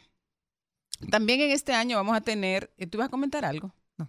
En este año vamos a tener también eh, un algo muy importante que es la famosa última novela de Gabriel García Márquez. Sí. Sí, a pesar de que hay mucha gente que, que se han de alguna manera opuesto a que esta novela salga al- a, la luz, eh, porque dicen que no guarda eh, relación con la, el genio y el ingenio de Gabriel García Márquez, su familia y la gente de la fundación han ah, acordado en que sí es necesario publicarla y que sí está relacionada con el proceso de escritura de Gabriel García Márquez. Así que el- este 6 de marzo de este año, eh, Random House publica En agosto nos veremos, que es el título inédito de Gabriel García Márquez y se hará coincidiendo con el cumpleaños del Nobel que nació en Aracataca, Colombia, en 1927. Eh, el 17 de abril de este año se cumplen 10 años de su muerte y ya esta novela ha sido bien revisada, bien leída eh, por estudiosos de la obra de Gabriel García Márquez y sí está aprobada. Hay que decir eh, que en este año vamos a celebrar también libros que cumplen 100 años, eh, clásicos como La montaña mágica de Tomás Mann, uno de los favoritos de Don Productor, el manifiesto del surrealismo de André Breton, padre del surrealismo, y también eh, Los siete manifiestos de Tristán Sara. Además, un libro que todos queremos, amamos y adoramos, que son 100 años de haberse publicado por primera vez 20 poemas de amor y una canción desesperada de Pablo Neruda. Lean, mi gente, lean. Señores, vámonos para Japón, donde cuando llueve empapa, señores. Mueren cinco ocupantes de un avión de la Guardia Costera de Japón tras choquear, chocar en Tokio con una aeronave comercial. Las 379 personas que viajaban en esta aeronave de Japan Airlines fueron evacuadas tras la colisión con el otro aparato. Este avión comercial que colisionaron en, en la pista del aeropuerto de Tokiota de Haneda fue una situación bastante peligrosa, bastante poco vista eh, en este país, pero lamentablemente cinco de las personas a bordo de la aeronave de los guardacostas han fallecido porque uno de los aviones se incendió de manera total. Esperemos que, que no haya más víctimas, que sigan saliendo las noticias de qué fue lo que pasó, cuál fue la razón detrás de, de este suceso penoso. Le quería preguntar algo. Este, En las pasadas fiestas hubo una señora que fue tendencia porque se hizo eco en, en UK. Ella tenía una cena, Navidad, la de la Navidad. Imagínate eh, tu madre que diga, ah, perfecto, ¿cuántos somos este año? Ah, somos 15, perfecto. ¿Cuántos niños? Son seis niños. ¿Y cuántos adultos? Somos 11 adultos, perfecto. Pues miren, vamos a dar mil pesos por cabeza a los adultos y los niños van a pagar 500, eh, 500 euros. Entonces, eso salió y la doña como era la abuela, ella cobraba a todo el mundo por la cena de Navidad. Y eso llamó un revuelo grandísimo. Y ella había hecho eso varios años a los hijos porque ninguno de ellos quería cocinar y la abuela que cocina. ¿Ustedes cómo lo ven? ¿Bien o mal? Bien hecho. Ya si usted va a pasar el trabajo, entonces cobre. ¿Verdad? Yo estoy totalmente de Además, acuerdo. así seguro se evitó que par de, de, de indeseables fueran a la cena. Una vez sí.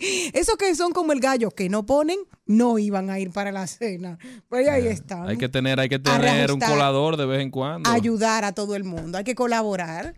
Miren, señores, cómo uno puede colar el año. Empecemos el año ahí. Jesús está pasando por aquí. Álvaro. Estás escuchando Al Mediodía con Mariotti y compañía. Seguimos, segui- seguimos con Al Mediodía, con Mariotti y compañía.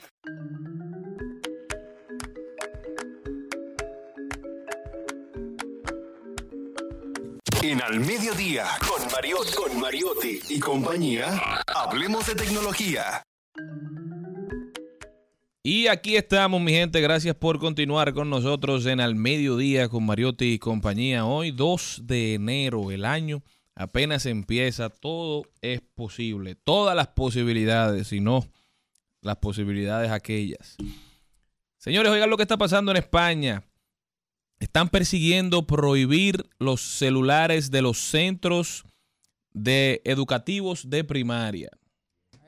Ya hay incluso algunas comunidades autóctonas que han empezado a implementar la medida. Y es que el uso de algunos dispositivos electrónicos en centros educativos como el smartphone han tra- ha traído una larga cola de debates entre familias, instituciones e incluso entre algunos políticos. Hay quienes dicen que es necesario prohibir el móvil de las aulas, por lo menos en la etapa de la primaria, porque los jóvenes se distraen demasiado, no lo utilizan de manera adecuada y esto no está colaborando a desarrollar la capacidad de lectura comprensiva y, de reconocimiento de nuevas enseñanzas en los jovencitos. Esto ya es una realidad, hay una propuesta del gobierno español que busca implementarlo en todo el país, pero como decía, hay comunidades autónomas que ya han tomado la iniciativa y que están restringiendo el uso de teléfonos móviles en el aula solamente habilitados cuando los profesores diseñan actividades que lo necesitan de manera muy puntual. ¿Qué creen ustedes? ¿Les gustaría ver eso aquí en República Dominicana? Sí, totalmente. Bueno, yo no solo me gustaría verlo a nivel primario, sino que me gustaría verlo a todos los niveles de la educación. Porque realmente, am, tal y como decíamos al principio, cuando estábamos comentando del tema de la lectoescritura, eh, es muy importante que no solo eh, los estudiantes tengan como medio de consulta las redes sociales o eh, los medios digitales, sino que también tengan la oportunidad de salir del espacio donde se entretienen a aprender, a aprender, a comprender y leer los textos, hacer su, su trabajo a partir de una bibliografía eh, real, documentada, que puedan tomar notas y que puedan de alguna manera asimilar de que no necesariamente todo lo que existe en, en los medios digitales y en las redes sociales está eh, resguardado por una, por una credibilidad y por una profundidad en el tratamiento de los temas. Estamos viendo, hace mucho estaba hablando, hemos, yo he hablado con varias maestras, al igual que, que Maribel, que la decepción que tengo, yo que tengo comparación, que comencé a dar mm, clases hace en el 2012 a mis alumnos del 2021, post pandemia, eh, fue muy duro. Para mí, ahora es el mínimo esfuerzo, no quieren esforzarse en nada y tú eres eh, la persona, el objetivo a, a destruir en el caso cuando te tienen que evaluar como docente una persona que no ha tenido la oportunidad de trabajar en el área tuya como profesional, cuando tú te esfuerzas para que ellos eh, tengan una, una capacidad y una, una experiencia cercana a lo que va a ser su realidad. Si tú los esfuerzas a ellos a que miren, vengan, vayan y entrevisten a Maribel, un ejemplo, que ha tenido que, que pasó por radio, trabajó en televisión, trabajó periódico, cómo ella redacta para los tres medios, tú le estás poniendo a coger lucha a esos niños. Y tú le estás lastimando a ellos que vayan a la calle a hacer un trabajo que van a hacer todos los días. Y a eso tú los, a ellos después te van a ofender a ti porque son los que te van a evaluar que tú eres una de las peores docentes. Porque tú le estás poniendo a coger lucha a ellos. Porque en la calle tú puedes encontrar una vida de algodón, de qué lindo. ¿Usted quiere ir a trabajar? No, pues quédate en tu casa, mi amor. Qué lindo. No, o que la vida te va... No, y es lo que te estás encontrando. Profesionales incapaces. Profesionales en el día que te, te- y te lo dicen. Profesora, yo me voy para Hemingway hoy, yo no estoy en Ay. clases. Profesora, yo me voy para Juan Dole, yo no estoy en clases. Y cuando tienen una, te lo digo por la experiencia que me tocó a mí, con un acumulado de 34 puntos de 75, digo yo, ¿y ahora, mi amor, qué vas a hacer? No, deme los, la- los puntos extras que me tocan. Digo yo, no, mi amor, todo el mundo trabaja en base a 100. Tu esfuerzo habla por ti.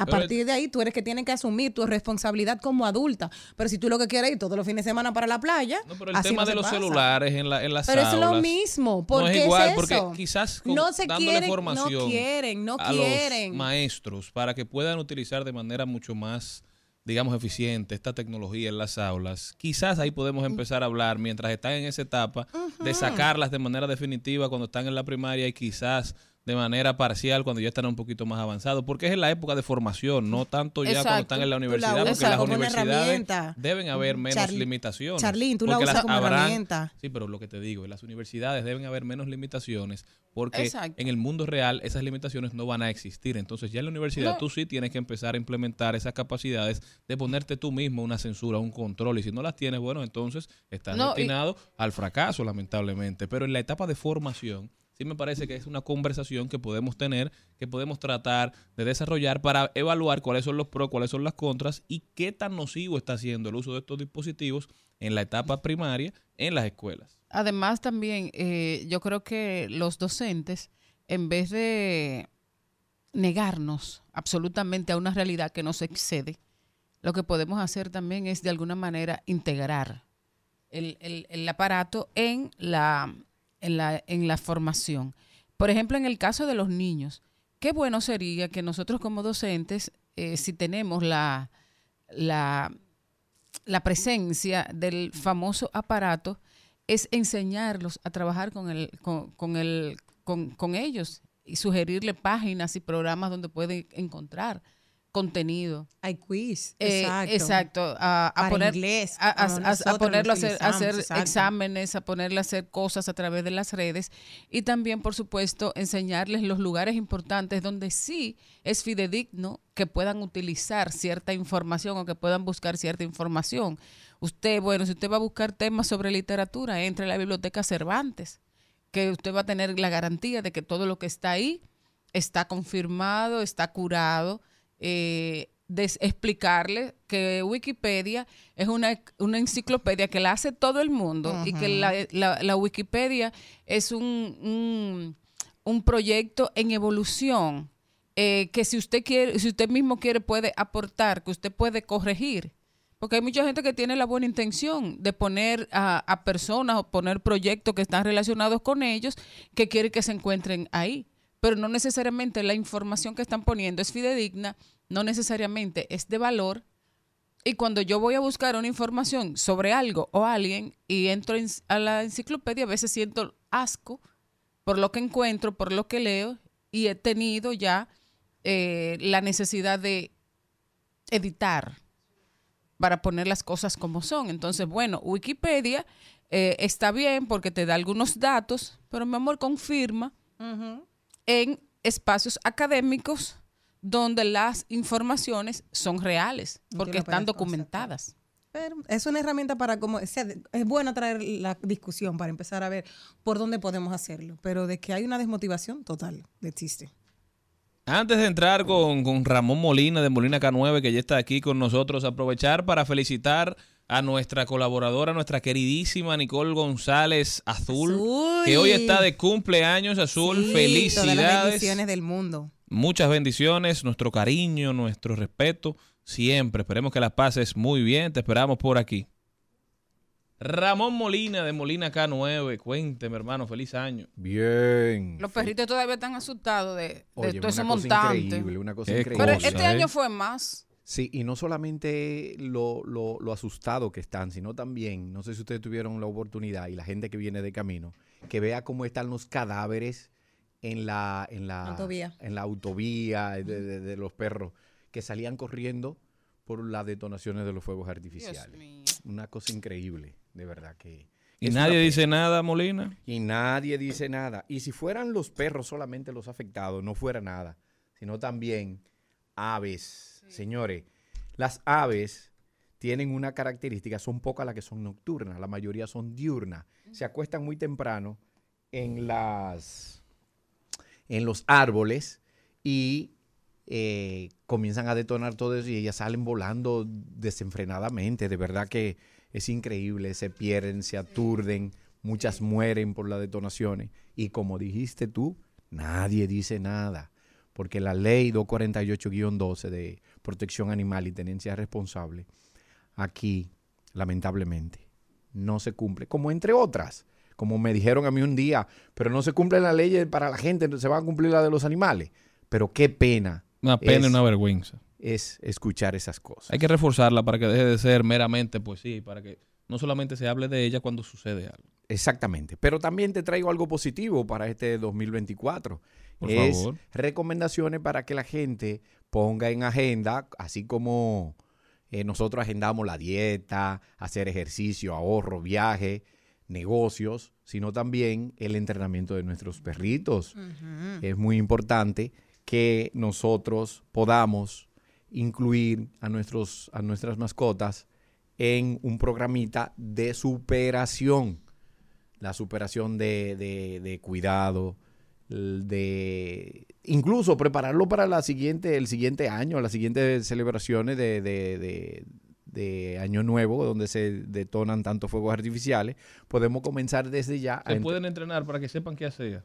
Sí, para que sepan qué hacer y no solamente que sepan qué hacer, sino también que aprendan a tolerar las detonaciones, porque es que ellos lo asocian con algo negativo, no están totalmente desensibilizados y eso hace que salgan corriendo y pierdan la orientación, el sentido. En la época, déjame darte un dato que eso no es, eso no es nuevo. Cuando yo era niño, yo los días primero y los días dos salía a la calle a buscar perros perdidos y lo adoptaba porque sabía, estaba 100% seguro de que se iban a perder muchos. Y encontrabas muchos perros y los claro, rescatabas. claro, claro. Luego aparecían los dueños y con mucho me quedaba, me quedaba con ellos, porque se pierden y se desorientan de una manera penosa, Uno de los entrenamientos que podemos incluir para este 2024 es el comportamiento en el hogar, porque sé que en Navidad regalaron muchos perritos y ahora para el Día de Reyes también regalan perritos,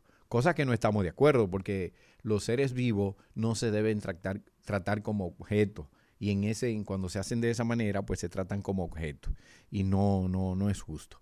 Pero ¿qué hacemos? Podemos incursionar en las clases grupales que nosotros mismos impartimos, asesórese, googlee y busque los servicios de un profesional en el área, porque eh, es recomendable que se comience a adiestrar a muy temprana edad. El día uno que llega a la casa ya que los dueños sepan qué hacer con ese cachorrito y el cachorro no aprenda a tener comportamiento no deseado, que a futuro se va a reflejar en, en un, en vez de traer una paz, una armonía al hogar, pues pasa a ser una incomodidad. ¿Y qué tiempo dura este entrenamiento, Molina? Los entrenamientos de los perros son por etapa. El primer, la primera etapa se llama comportamiento. El comportamiento tiene que ver con hábitos de higiene, socialización, desensibilización y un mínimo de obediencia básica. Cuando hablamos de desensibilización, ¿a qué nos estamos refiriendo? Desensibilizado a ruidos, como estamos hablando, las detonaciones de los fuegos artificiales, los truenos, eh, las bocinas de los carros, eh, andar incluso en el, en el tráfico porque cuando el perrito lo tenemos aislado totalmente, que no conoce nada, y tú lo sacas, lo somete a ese estrés que le genera la- el ruido. Nosotros somos una ciudad que yo considero que es una de las más ruidosas que hay en el planeta. Dios mío, ¿y cuánto tocan las bocinas? El famoso claxon. Claro. Por nada, todo el mundo. Por- y por nada y por todo. Exacto. Para Sí, saludar, para Entonces, decir adiós. el perrito puede tener un, un comportamiento y una obediencia muy adecuada, pero cuando se somete a ese tipo de, de- de estrés y estímulo, pues se cae todo eso. Salen corriendo desenfrenadamente, eh, lo atropella un vehículo o cuando tú lo llamas no regresa. También el tema de la socialización juega un papel muy importante, que tú sacas a tu perro a pasear y el perro no puede ver a nada que se mueva, que se lo quiere comer. Otro perro, un gato, un niño, otra persona.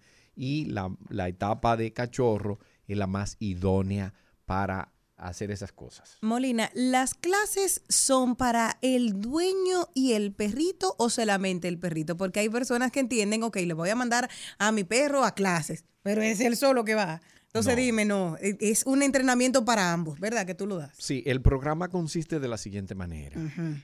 La primera clase mayormente es para los dueños. Por eso le invitamos que vaya la familia completa para que todos en conjunto podamos saber manejar al perro, porque se trata de manejo.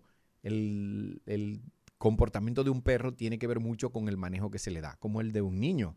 Fíjate que hay niños que con la madre se porta diferente que con el padre, o viceversa, o con los abuelos se comporta diferente. ¿Por qué? Porque va a depender del manejo que le den. Entonces, si nosotros enseñamos a los dueños, pues en automático comenzamos a enseñar a los perros.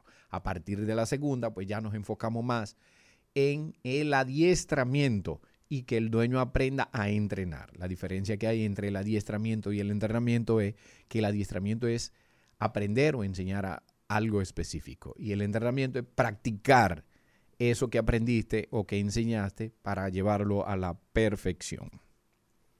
Hay algo también que quiero mencionarles a ustedes con respecto a eh, el futuro, o ya futuro no, el presente 2024 para nuestros perros, es eh, las actividades que se realizan en fechas eh, conmemorativas, por ejemplo, Semana Santa. Que la gente se quiere ir de vacaciones pero no sabe qué hacer con el perro.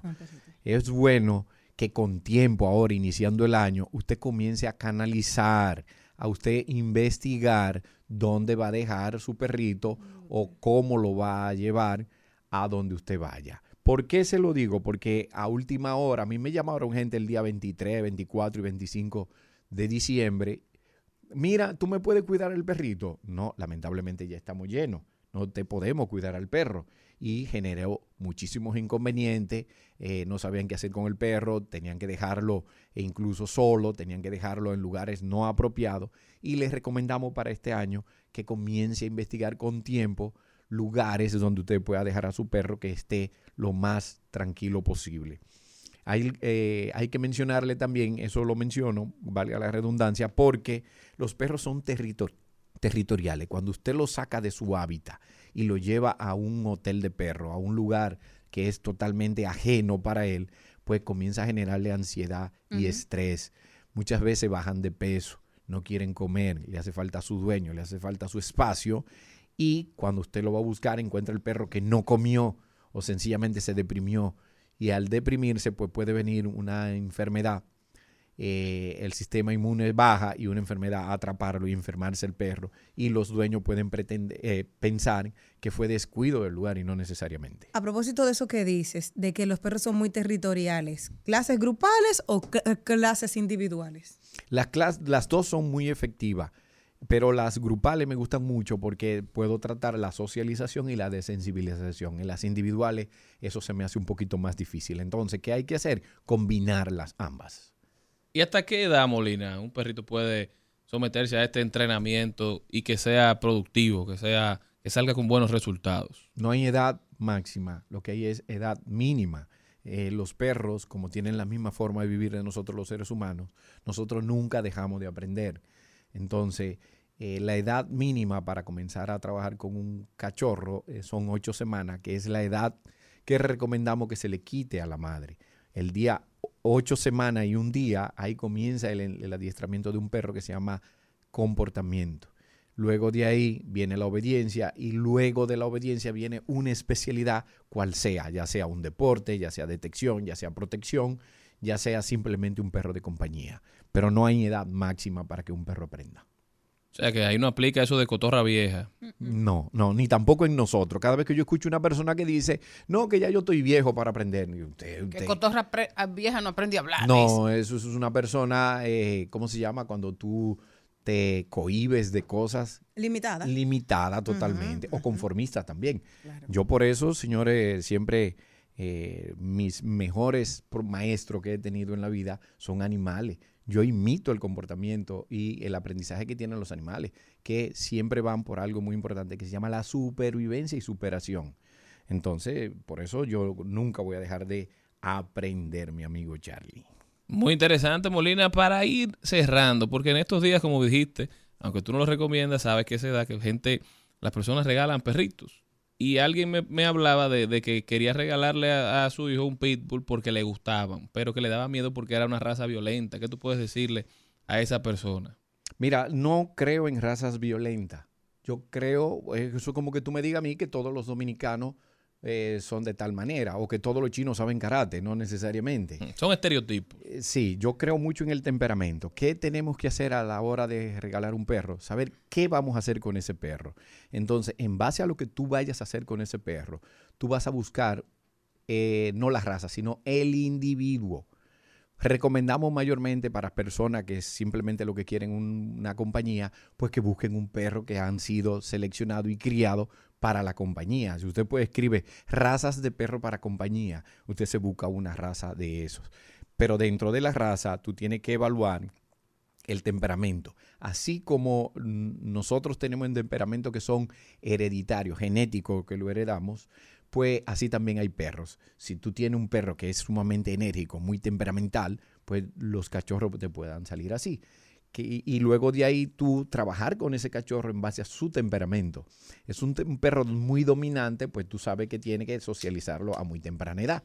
Y así sucesivamente. No creo en razas peligrosas. Creo en dueños irresponsables y creo también en, en- en criadores irresponsables que sin ningún criterio ven un perro de una raza macho y ven una perra de una raza hembra, valga la redundancia, lo juntan y lo ponen a sacar cachorro solamente porque fenotípicamente son compatibles, pero en los genotipos no son compatibles y pueden haber alteraciones que llevan a ese perro a que pueda ser un esquizofrénico si lo llevamos al plano humano, a que vaya a tener eh, déficit de aprendizaje o alteraciones en el temperamento que puedan reflejarse en la agresión o dominancia. Ramón Molina, ¿cómo puede la gente continuar esta interesante conversación, hermano? Bien, me pueden contactar con el usuario único Molina K9 en todas las redes sociales. También eh, estamos en la Federación Canina Dominicana todos los domingos a las 5 de la tarde, puntual. Arrancamos con nuestras clases grupales, que eh, tengo que mencionar que tienen, siguen en el mismo precio que en el 2023. 700 pesos la clasecita, señores, grupal. Y ahí usted puede eh, aprender y educar a su perro. Ya saben, denle seguimiento a Molina. Molina K9, lo único que no ha subido del 2003 subió al algo. 2004. Pero ha mejorado. yo estaba pensando, 200 pesos subió. No se muevan de ahí, que ya vienen los compañeros de vida y cabina. Gracias, mi gente, por habernos acompañado. Un placer iniciar el año con ustedes. Nos vemos mañana, si Dios quiere.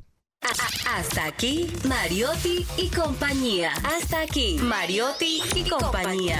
Hasta mañana.